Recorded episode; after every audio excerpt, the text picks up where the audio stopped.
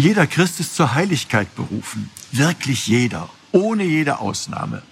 Wenn wir Christen heute am Sonntag überall auf der Welt das Fest aller Heiligen feiern, so sollten wir uns gerade daran erinnern. Heiligkeit, das ist nicht nur was für einige ganz besonders fromme und vorbildliche Superchristen. Mit der Taufe ist jeder Christ zur Nachfolge Jesu und damit eben auch zur Heiligkeit berufen.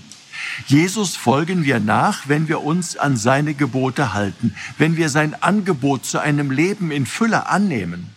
Heil, ja heilig wird unser Leben immer dann, wenn wir dabei die beiden wichtigsten Gebote, die Gottes und die Nächstenliebe beherzigen. Überall, wo wir Gott und unsere Nächsten groß sein lassen, da leuchtet Gottes Licht auf. Da werden selbst unsere dunkelsten Tage hell.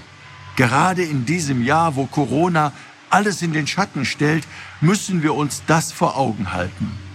Ich weiß, dass viele von uns traurig sind und leiden, weil sie aufgrund der notwendigen Abstandsregelungen jetzt noch isolierter leben müssen, weil uns liebgewordene Begegnungen fehlen, weil kaum noch etwas so ist, wie wir es seit unseren Kindertagen gewohnt sind.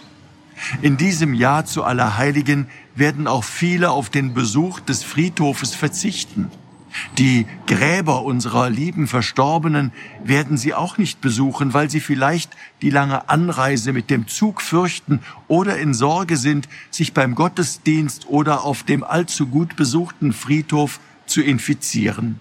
Wie auch immer sie ihre Gewohnheiten aufgrund von Corona anpassen müssen, bitte verzichten Sie nicht auf eines, auf das Gebet, alleine oder in der Hausgemeinschaft und Familie. Zünden Sie vielleicht auch eine Kerze an und seien Sie gewiss, Gott selber und seine Liebe ist bei Ihnen.